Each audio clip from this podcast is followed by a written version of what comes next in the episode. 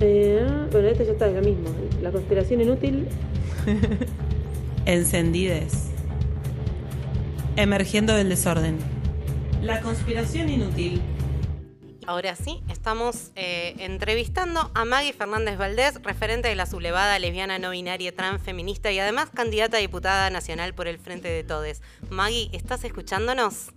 Hola, ¿qué tal? ¿Cómo andan? Buenas tardes, Maggie. Eh, gracias y perdón por los problemas técnicos. No te preocupes, no te preocupes. Bueno, gracias por estar ahí a tiro.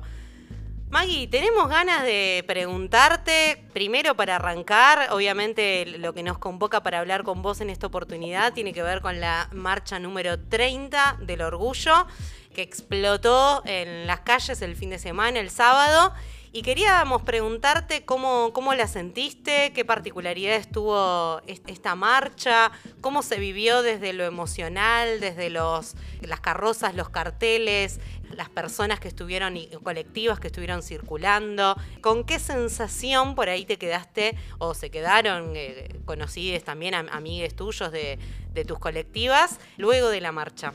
Bueno, primero una gran eh, manija acumulada después del año pasado que por la pandemia no hubo marcha, con lo cual en primer lugar eh, llegábamos con mucha ansiedad al sábado, con mucho trabajo, pero también con mucha ansiedad y ganas de disfrutarla, que siempre la Marcha del Orgullo es una fiesta también y es una gran escuela de, cómo hacer política desde la alegría y desde la reivindicación de, del deseo, del disfrute, del goce, de la fiesta y demás. Y después, en particular, esta fue una marcha bastante especial porque fue la primera marcha que condensó muchos como hitos personales, colectivos y políticos, digamos, ¿no? Es la primera marcha con ley de aborto, es la primera marcha con ley de cupo, e inclusión laboral travesti trans, con lo cual había muchas personas participando de la marcha que quizás eh, en los últimos meses o en el último año eh, habían entrado por primera vez a un trabajo formal y registrado. Es también la primera marcha con el decreto de modificación del DNI para incorporar la X en el campo sexo, con lo cual también era la primera marcha en la que muchos eh, podían ir con su documento con una X. Eh, y también es la primera marcha presencial en la que hay un Ministerio de Mujeres, Géneros y Diversidad y una Subsecretaría de Políticas de Diversidad, eh, con lo cual también con la alegría de, poder estar disfrutando de una marcha en la que podíamos contar con un stand y con información del Ministerio y de las políticas que viene desarrollando. Así que fue una marcha como muy rica en muchos sentidos eh, y con muchos motivos para festejar explosiva, ¿no? Eh, digamos, eh, de, repente en un año esta avanzada en, derechos para mujeres y, colectivos de diversidad, la verdad que es, casi impensado, ¿no? Un montonazo en, un año. Es mucho y también, bueno, es obviamente producto de, de la militancia, de la organización política de los feminismos y los transfeminismos y el movimiento LGBT y más, pero también sin dudas es el resultado de un gobierno que tiene la decisión política de, fortalecer la agenda de género eh, y que eso se ve no solo en lo discursivo, sino también en los hechos, que es un poco todo esto que, comentaba recién, y que es muy importante también tener esto en cuenta una semana de las elecciones, ¿no? Eh, este es el primer año que, el, que Juntos por el Cambio pone un camión en la Marcha del Orgullo, esto nunca fue algo admitido y este es el primer año en el que esto sucede, así que también eh, viendo este tipo de gestos con preocupación y con la hipocresía clásica de Juntos por el Cambio que tenía arriba del camión alguno de sus diputados cuando gran parte de su bloque votó en contra de la ley de cupo laboral travesti trans. Entonces, digo, también es un contexto en el que hay que estar atentos a, los, gestos y a los movimientos de la derecha eh, y a que esos discursos eh, neoliberales no se nos metan adentro de nuestras agendas LGBTI más.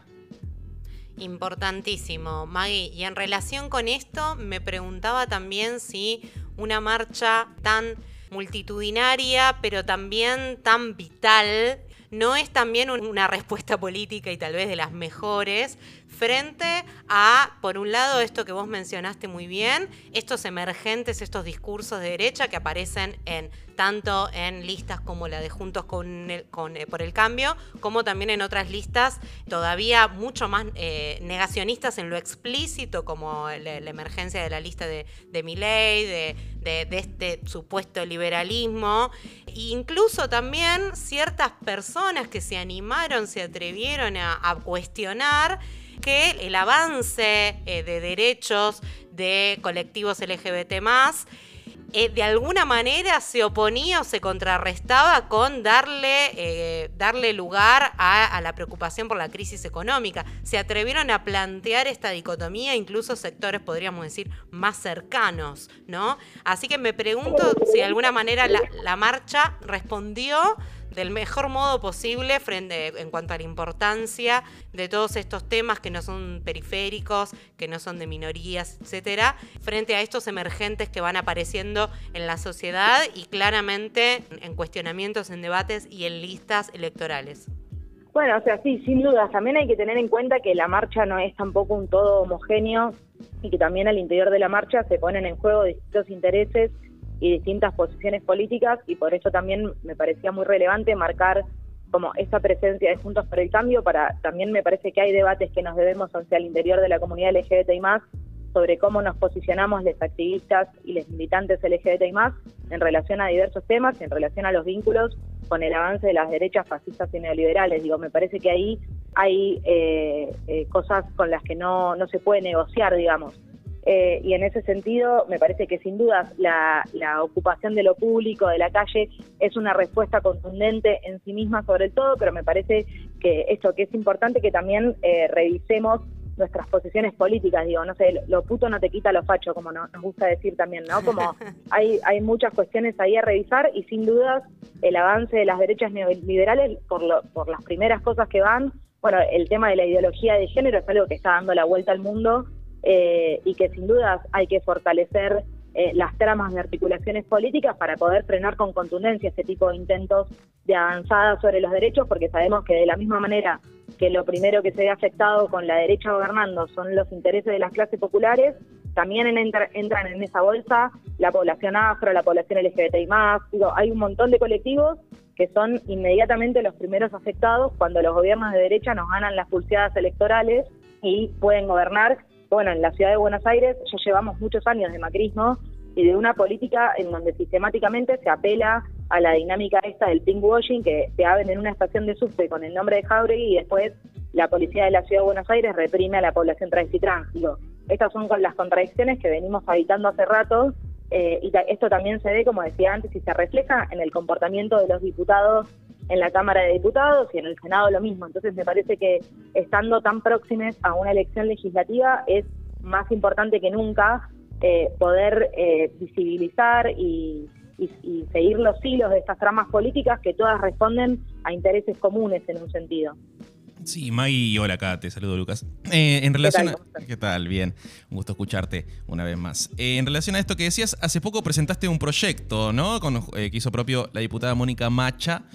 que tiene que ver con la producción pública de misoprostol y mifepristona, que son las drogas justamente que se utilizan para garantizar abortos seguros. ¿Querés contarnos un poco? Sí, obvio, es un proyecto de ley que, como bien decías, hizo propio la diputada Mónica Machi, ya comenzó su curso parlamentario para garantizar la producción pública de misoprostol y misopristona. Hoy en día hay eh, laboratorios que producen públicamente misoprostol y misopristona. El proyecto apunta a poder pensar en un diseño estratégico en relación a la producción pública de medicamentos que permita monitorear la demanda para garantizar el abastecimiento. Digo, hay ahí una cosa que, es necesaria visualizar, que la ley de aborto fue un avance enorme, pero que complementarla con este tipo de legislaciones es central, de la misma manera que podríamos pensar en otro tipo de legislaciones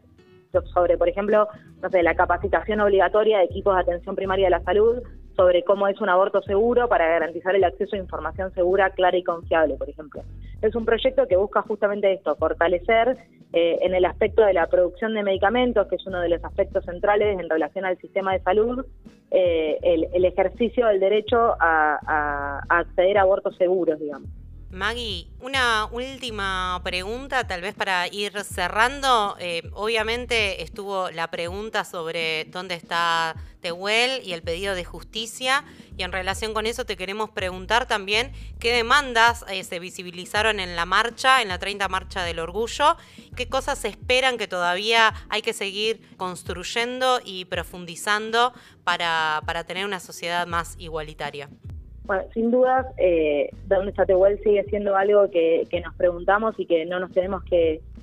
olvidar de seguir preguntándonos porque si hay algo que va a mantener eh, la agenda institucional y la búsqueda es que las organizaciones sociales y políticas garanticemos eh, que este tema siga siendo uno de los temas prioritarios de nuestras agendas. Sabemos que el gobierno de la provincia de Buenos Aires se sigue moviendo y estuvo haciendo muchas cosas pero también sabemos que es importante redoblar los esfuerzos. Y después, por otro lado, eh, me parece, bueno, podríamos hablar de muchas cosas. Digo, eh, está la ley de reparación histórica a población trans y trans, hay que elaborar sobre el tema de vivienda, acceso al empleo de la población LGTBI+, digo, hay muchas cosas. Me parece que también ahí no hay que perder de vista que con todos estos derechos eh, que, se sumaron en este último año, hay un trabajo muy grande que hacer para garantizar el ejercicio de esos derechos y me parece que esa no es una agenda menor tampoco, porque sabemos que, por ejemplo, no sé, en relación a la ley de identidad de género, que es de 2012, todavía hoy sigue pasando que necesitamos seguir revisando un montón de cosas en relación a la implementación de esta ley.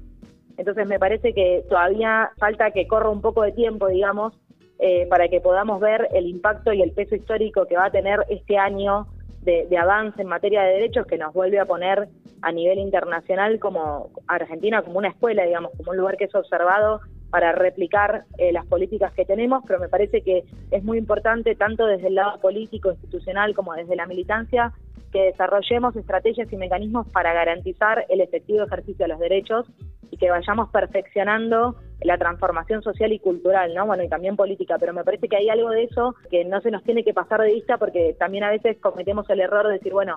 la ley de cupo ya está, listo, vayamos por otra cosa y me parece que todavía hay un montón de cosas para trabajar en torno a esa ley que obtuvimos y lo mismo con el, el resto de los, de los derechos. Así que me parece que tenemos una agenda muy rica para seguir trabajando y sobre todo para seguir desarrollando herramientas para disputar cómo se construye ese sentido común eh, que nunca más vuelva a bancar a gobiernos de derecha en nuestro país y que nunca más volvamos a esos modelos neoliberales que sabemos que siempre son retrocesos. Bueno, Maggie, te escuchamos y un poco se nos pone la piel de gallina, ¿no? En este momento y también una semana antes de, las, elecciones. Esperamos que, sea todo siempre, que se siga avanzando y profundizando. Todavía falta un montonazo, como vos muy bien dijiste, en cuanto a, la transformación de verdad del pensamiento social. Así que bueno, esperemos que, que sea avanzar y no retroceder. Y te queremos desde acá, bueno, esperamos que puedas entrar al Congreso, que estés representando a los colectivos LGBT y más, que puedas, digamos, impulsar no solamente nuevos proyectos, sino el cumplimiento efectivo de un montón de proyectos que se fueran votando y legislando desde hace ya varios años. Bueno, yo les agradezco mucho y también aprovecho el, momento para invitar a todo el mundo que en principio vaya a votar, eh, que me parece que es muy importante que ejerzamos el derecho al voto, que la cantidad de participación en las pasos fue más baja de lo que se esperaba, así que en principio invitar a, todo el mundo a que vaya a votar eh, y en segunda instancia poder visibilizar que la, la participación de personas LGBTI más en la lista del Frente de Todos es bastante amplia y queremos que también personas travestis y trans puedan ocupar las bancas. Eh, así que nada, esperamos que, en este, este domingo sea de festejo y, de avance. Bueno, Maggie, les, les deseamos lo, mejor y, bueno, que el domingo nos encontremos con un, con un buen resultado electoral y ojalá puedan, puedan estar cada vez más personas LGBTI más en el Congreso y sobre todo en listas que realmente vayan hacia la ampliación de derechos, así que y no y no hacia el retroceso. Así que es importante, ojalá puedas vos estar y otros compañeros, cada vez más personas que representen a, esta mirada de la sociedad en el Congreso, eh, sería importantísimo para todos. Muchas gracias. Un abrazo, Maggie. Un abrazo grande, nos vemos muchos éxitos y recordamos para quienes están escuchando mientras nos vamos que estuvo con nosotros charlando Maggie Fernández Valdés, hablando de la marcha número 30 del orgullo, eh, entre otras cosas. Y ya volvemos. Nos vamos con este hermoso tema de Nati Peluso, Mafiosas.